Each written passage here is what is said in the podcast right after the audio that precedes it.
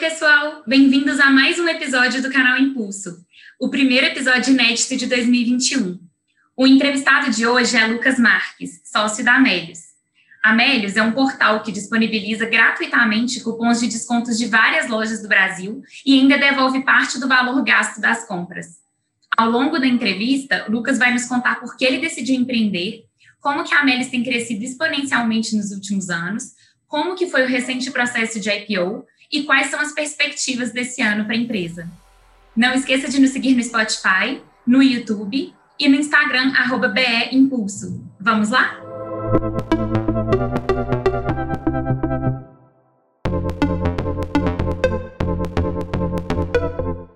Então, Lucas, muito obrigada pelo seu tempo, obrigada por estar aqui hoje na entrevista. Eu queria começar te perguntando por que, que você decidiu empreender? É, eu venho de uma família de empreendedores. A minha, minha mãe fazia bolo caseiro de trigo, rosca, esse tipo de coisa para vender. E meu pai tinha uma lojinha que chamava Coisas da Roça, em Varginha, sul de Minas, onde ele vendia coisas da roça, né? O próprio nome já dizia. Então eu cresci vendo, vendo eles nessa, nessa luta de, de, de empreendedor é, quando eu saí da faculdade, eu passei no treino da Ambev, fui trabalhar na Ambev. Estava indo super bem lá, já, quando eu estava uns 3, 4 anos, estava indo super bem, ganhando bônus, tudo dando certo. Mas quando eu saía para tomar cerveja com meus amigos, inclusive o Flio e Isael, que são fundadores do Melis, eu ficava mais feliz escutando as histórias deles e de outros amigos empreendedores do que a história que eu estava construindo na Ambev. E olha que nessa época eles estavam se dando mal. Não é que eu tava é, com inveja da, do sucesso deles, não. Eu tava com inveja da, da, dos perrengues que eles estavam passando mesmo. E aí eu tomei uma decisão, que, foi, que eu falo que foi uma das decisões mais difíceis da minha vida, que foi pedir demissão da Bev e, e correr o risco para empreender, né? Eu, a minha primeira tentativa de empreender foi criar um, um bar, é, talvez porque eu queria uma ponte entre a Ambev e esse novo mundo, né? Acabou que, que não deu certo e aí depois eu comecei uma startup de tecnologia e, e quando eu estava tocando essa startup, eu estava com seis meses mais ou menos, o oficial me chamaram para ajudar no Melis. Pô, Lucas, ajuda a gente aqui. E como minha startup estava no começo ainda, não estava ganhando dinheiro, eu falei, pô, vou ajudar vocês, é bom que eu consigo me sustentar. E acabou que eu fui me apaixonando pelo Melis, pelo time, pela cultura. E depois de alguns meses eles me chamaram para ser sócio e aí eu abri mão da minha própria startup e me tornei sócio do Melios. Isso foi em 2014 e estou lá até hoje. Claro que eu sei bem, mas assim, você conta um pouco do que, que é a Amélios, qual que é o propósito da Amélios e como que tem sido o crescimento da Amélios de 2014 para cá? A Amélios, é, para quem não conhece, ela surgiu pela insatisfação do Fli do Sahel né, com os programas de pontos tradicionais, né? Porque eles, eles acumulavam muitos pontos mas na hora de trocar não tinha nada de valor que eles gostariam de trocar, só tinha uma misteira, liquidificador, e eles não queriam isso. Uhum. Quando eles juntavam pontos para trocar num celular, numa TV, os pontos expiravam. Então, eles não sentiam que aquilo era ganha, ganha, ganha. Eles falaram, pô, se fosse dinheiro seria muito melhor, né? Porque dinheiro não expira, você sabe quanto vale, você faz o que você quiser, você pode poupar, pode comprar o produto que você quiser. E aí eles fundaram o Melis com esse objetivo com o tempo, o Melis foi se tornando muito mais do que isso, né? A gente virou uma plataforma realmente de engajamento. Hoje a gente já tem um cartão de crédito também. A gente já dá cashback tanto no e-commerce como em lojas físicas, através da leitura de notas fiscais. É, e estamos lançando cada, cada semana novos produtos. A gente lançou ontem, é, desculpa, nesse final de semana, o, o, gift card, né? Então agora é possível ganhar cashback com Uber, com iFood, por aí vai. Então, um pouco do, do do, como a gente chegou. E, e, o crescimento do Melios desde 2014, a gente vem crescendo uma taxa mais ou menos de 70% a 100%. É, tem anos que é um pouquinho menos, anos com um pouco mais, é, mas ah, o crescimento tem sido é, bastante exponencial. Assim. O que, que você atribui ter tido um crescimento dessa forma e de forma tão constante? Assim, é engraçado, porque quando quando você vê o crescimento exponencial, né, a tendência das pessoas de quem não está vivendo aquilo tanto quando ela olha para o Melis, quanto olha para outras empresas incríveis também, é de achar que tem alguma, alguma explicação simples, trivial, e, e, e mas a verdade é que é uma composição de milhares de coisas, assim, é, de centenas de, de, de testes e, e, de coisas que a gente foi fazendo em cada um dos, das etapas do funis, desde a, do marketing até na parte de produto, até na parte de operações, né, para garantir que todas as transações sejam corretas, até na parte de atendimento. Então, é literalmente uma composição de coisas, de pequenas coisas que todas as áreas vão fazendo vão melhorando com o tempo, que faz isso. E na base disso tudo, obviamente, tem pessoas, né? Então, eu acho que qualquer empresa que cresça exponencial ao longo de muito tempo, fatalmente tem um time excepcional. E acho que esse foi um, um foco sempre muito grande do Melios, de, de, ter uma cultura forte, um time a gente chama aqui de fora da curva. Sem esses dois, cara, a gente talvez não teríamos chegado tão longe. Talvez uma empresa consiga crescer um ou dois anos sem um time excepcional, mas para crescer durante nove anos, assim, realmente a maior explicação de todas é você ter um time fora da curva e uma cultura igualmente boa. Estão com quantos hoje funcionários? Hoje a gente está com 150, então, o Melis ele tem uma característica muito interessante, que a gente é uma empresa muito enxuta. Se eu não me engano, a gente é a empresa com capital aberto no Brasil com o menor número de funcionários, talvez bobear da história da Bolsa. Então, o que a gente sempre preocupou com isso, em fazer, a gente fala assim que a gente gosta de resolver problemas com tecnologia e não contratando mais pessoas, né? Algumas vezes é muito mais fácil você resolver problemas contratando mais gente, mas mais fácil não significa que é o melhor caminho, ainda mais se você é uma empresa de tecnologia, né? como que foi a relação do crescimento da Amélios com o início dessa pandemia que a gente está vivenciando desde março? Em janeiro, né, antes de começar a pandemia, a gente estava crescendo muito forte já. A pandemia, para a gente, ela, ela até teve, foi mais negativo do que positivo, porque a gente perdeu o nosso setor de viagens, que representava já um pedaço do faturamento do Melios relevante, então foi para zero, né? Uhum. Mas é, a gente continuou crescendo muito, né? A gente continuou crescendo ali na se não me engano, na taxa de 60% é contra o ano anterior.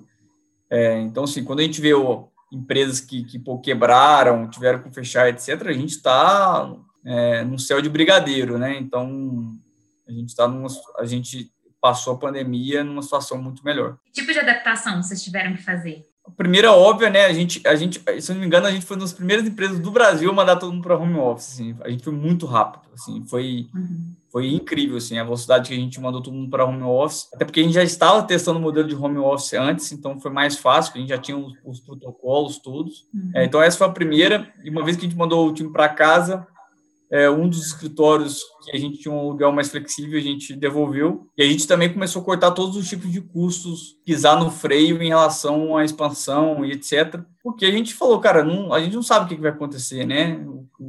Ninguém sabia, né, lá, lá no, em fevereiro, qual seria o resultado da pandemia em termos econômicos. Então, a gente, a gente foi super, super conservador, mas brevemente a gente viu que, cara, no nosso setor não seria tão afetado negativamente, e a gente começou a voltar a tocar a vida normal, com exceção do home office que a gente continua até hoje, todo mundo trabalhando de casa. E acho que é uma pergunta que, uma dúvida, né, que todo mundo tem. Como é que foi o processo de IPO de vocês? O que, que possibilitou isso? Como que foi isso? Sendo bem sincero, eu o Freestyle, a gente sempre trabalhou no mercado financeiro, então a gente achou que a gente sabia o que era um processo de IPO, mas é muito mais complexo do que a gente imaginava, assim. Em geral, ele começa você contratando bancos que vão coordenar a sua oferta, é, e eles, vamos dizer assim, que, que vão tocar a organização e o cronograma do, do processo, né? Desde a preparação até o, o lançamento da oferta e o pós também, né? Logo em seguida, se contrata escritórios de advocacia. É, no nosso caso, foram quatro. Então, dois estrangeiros e dois nacionais. É, então, um processo bem que exige muito dos advogados. Inclusive, eu fiquei bem surpreso assim, a, a qualidade dos advogados, o quanto eles trabalharam para isso sair, foi, foi incrível. É, e depois essa etapa de preparação, né, que é quando você prepara todos os documentos, os, a, a, a gente fala das auditorias, né, a empresa de auditoria, todos os dados têm que ser auditados. Depois que você prepara todos esses dados, esses documentos, é, e organiza tudo, você protocola, né, é, o, o prospecto na CVM, e aí começa, aí fica público, né, para o mercado que você está indo, você pretende abrir o capital da empresa. A partir desse momento, você começa a ter um cronograma ali de reuniões com os investidores que podem vir querer investir na sua empresa ou não. Ao contrário do que muita gente imagina, né, um IPO ele só sai se você conseguir muitos investidores, né, é, investir e acreditar na sua empresa antes do IPO, né. Uhum. É, as pessoas que compram a ação no dia do IPO, para a gente, é, é, não é o, para quem está abrindo capital, não é o mais, o mais importante, é quem compra antes, né, no, no, durante o processo do, do, IPO, e é muito exaustivo, porque, se eu não me engano, a gente fez mais de 150 reuniões, assim, num curto espaço de tempo, então eram cinco, seis reuniões por dia, conversando com investidores tanto do Brasil quanto lá fora, é um processo bem cansativo, mas ao mesmo tempo muito enriquecedor. Assim, eu aprendi muito com essas reuniões com investidores, as perguntas que eles faziam eram muito boas, muito inteligentes, e eu acho que o processo em si, para a gente, foi muito bacana. Eu acho que é, aumentou o nível de maturidade do Melios como um todo, sabe? E as pessoas que respondiam a essas perguntas, eram vocês como sócios? Era a equipe? Como é que funciona? Isso, diretores. Porque eu realmente então, não sei, tá? É, não, mas é, é excelente. É, essas perguntas, teoricamente, básicas, eu também não sabia.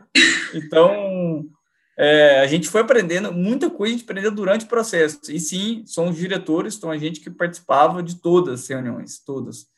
Eu, Isael, o Flio, o André. O único diretor que não participou é o Arido, que é o nosso diretor de tecnologia, justamente porque precisava alguém ficar focado na empresa enquanto a gente fazia essas reuniões, né? Foi bem cansativo, sim, mas eu, realmente aprendi muito com essas reuniões. Por que, que vocês optaram e decidiram pelo IPO agora? Quais as vantagens que vocês viram nisso? Tem uma pergunta antes dessa, né? É, é, o IPO ele tem um propósito, ele é um meio, não um fim, né? E o propósito Sim. do IPO é você levantar recursos, né? Uhum. E tem três jeitos de levantar recursos, né? Através de dívida, mas o Melios é uma empresa sem ativos, né? Nosso maior ativo é o time, então levantar dívida não é um negócio tão simples, tão trivial. Ainda mais a gente que nunca precisou de dívida na nossa história, então a gente não tinha histórico de dívida. Então esse é um, então a gente, para a gente não fazer sentido. Tem levantar recursos privados, com fundos de venture capital ou private equity, é, e tem o levantar capital é, através do IPO. É, e quando a gente começou a estudar, a gente gostou muito da ideia de levantar o capital é, através de IPO, porque a gente viu que dessa maneira a gente conseguiria conversar com muitos mais fundos do que a gente conseguiria fazer de privado. Isso é, e sim muitos mais fundos que investem em empresas de capital aberto que fundos que investem em empresas de capital fechado, né? E, e, e, mais que isso, a gente, a gente ficou bem impressionado com a qualidade dos fundos, dos analistas de fundos de investimento de capital aberto. Então, são pessoas muito boas, que fazem perguntas muito boas, que são inteligentes, que fazem boas análises. Então, para a gente, falou, pô, se tem mais fundos para investir, é, tem mais oferta de capital, qual seria o lado negativo né, de você a, abrir o capital? O lado negativo é que você tem que ser transparente, você tem que estar, estar com seus dados organizados. Só que, para a gente, isso não é um ponto negativo, porque a gente sempre foi muito organizado, sempre fomos auditados, nunca tivemos uhum. problema de ser transparente com os nossos investidores, porque a gente a gente é assim com, com o nosso time, a gente é assim na empresa, a gente, a gente é muito confortável sobre tudo que a gente está construindo aqui. Então, a gente não via nenhum ponto negativo de abrir capital, então por isso a gente definiu, decidiu fazer o IPO, né? Que tipo de pergunta era essa? Em geral, são perguntas sobre o que você vem fazendo e aonde você quer chegar, é, comparado com o cenário de oportunidades tanto nacional quanto internacional. Então, os caras trazem cases de empresas lá fora que a gente nem conhecia algumas vezes. E a gente começava a conhecer e falava, pô, muito bacana, vamos estudar, vamos aprender. Uhum. E a gente falou, pô, a gente podia fazer isso aqui no Brasil, né? Então, esse é o tipo de pergunta, por exemplo, que a gente gostava muito, assim, né? É, perguntas, às vezes a gente estava explicando alguma, alguma feature que o Melis tem, e falar, pô, por que vocês não fazem isso? A gente, é, verdade, por que a gente não faz isso? Porque é uma boa ideia, vamos fazer. Uhum. É, então, acho que é, é, o Israel, né, ele tem um caderno físico e ele ficava anotando as, algumas ideias. No final, ele estava com 12 páginas inteiras completas só de ideias que ele foi tendo ao longo do processo com base nessas conversas com investidores. O que, que você diria, Lucas, que você acha que vai ser o cenário ano que vem e no próximo para as empresas de tecnologia e em relação aos IPOs no Brasil?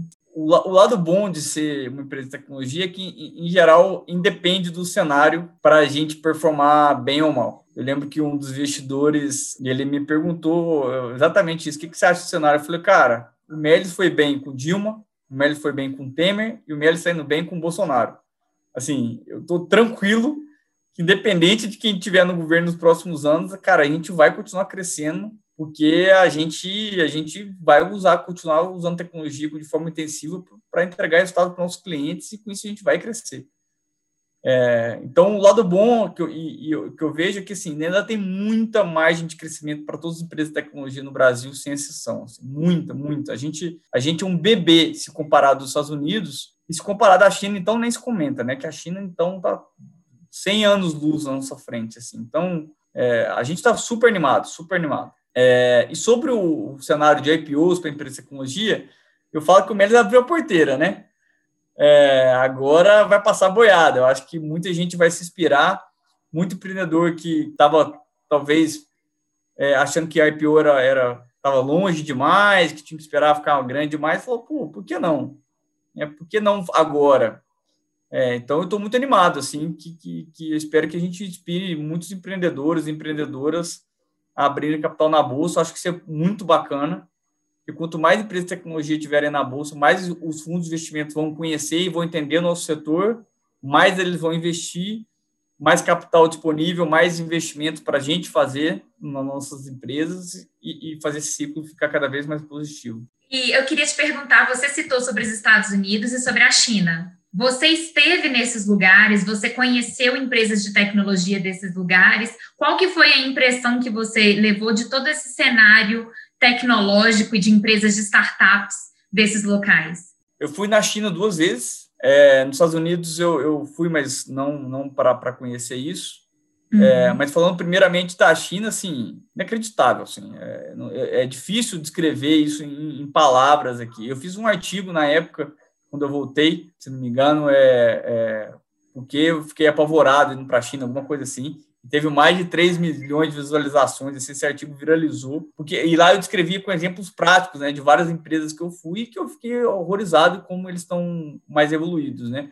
Acho que o caso mais emblemático é do Alibaba, da Ant Financial e da Tencent, que digitalizaram a economia do país inteiro, então até mendigo na rua pega esmola com QR Code, né? Então as pessoas pagam, dão esmola para mendigo tirando foto do QR Code dele. A gente foi no McDonald's que não aceitava dinheiro. É um negócio assim, absurdo. A, esse McDonald's que a gente foi só aceitava pagamento por celular. E aí a gente deu dinheiro para a caixa, ela, ela foi lá e pagou com, com o celular dela, porque ela foi boazinha, mas ela, ela nem faria isso assim.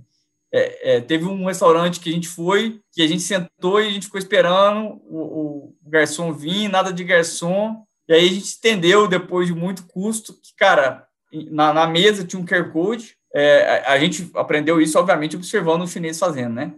É, uhum. Esse chinês sentou, ele abriu o QR Code, está na mesa, ele fez o pedido pelo, pelo aplicativo do restaurante que abriu, ficou esperando, chegou o garçom com a comida pronta dele já para ele comer alguns minutos depois. É, e o pagamento ali, então não tem caixa, não tem dinheiro, não tem cardápio, não tem garçom chegando na mesa.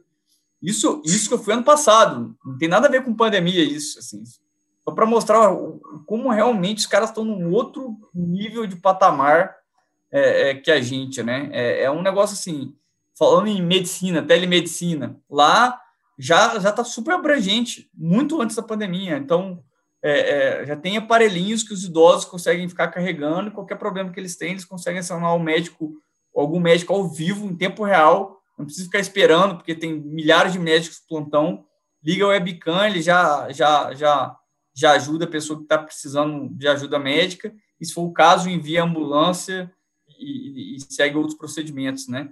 Não, assim, é, eu poderia ficar um dia inteiro falando sobre China aqui, né? E sobre os Estados Unidos, por mais que eu nunca tenha ido, sempre ó, os benchmarks, os materiais de estudo, tudo que a gente estuda sobre tecnologia muita coisa vem de lá, né? A maioria dos livros que eu li, a maioria dos, dos vídeos que eu vi na internet, que eu estudei, são todos americanos. Você pode falar um pouco para a gente da, de qual foi esse seu material de estudo? Você tem algumas dicas para falar em relação à fonte de conhecimento que foi usada? Ou que você usa? De livros, eu tenho alguns favoritos. Um deles é O Lado Difícil das Situações Difíceis, do Ben Hortz. Uhum. Tem o do Zero a Um, do que é muito bom.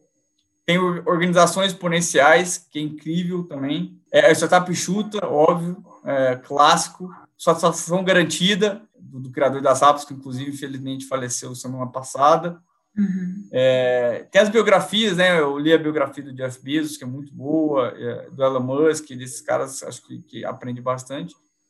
E falando de, de vídeos, né, materiais disponíveis na internet, eu gosto muito do material da Y Combinator, que é gratuito e, é, o Y Combinator, para quem não sabe, é a maior aceleradora de startups do mundo, né? Pelo menos a melhor, né? E é muito bacana, assim, tem muito vídeo de muita qualidade que ele disponibiliza. É, eu, eu tô, atualmente, estou lendo um livro e, e sai de um livro, vai para o outro e assisto vídeo, aprendizado constante e muita mentoria, muita mentoria com gente que a gente gosta, com gente que a gente acredita, porque, cara, não, não se faz nada sozinho, assim.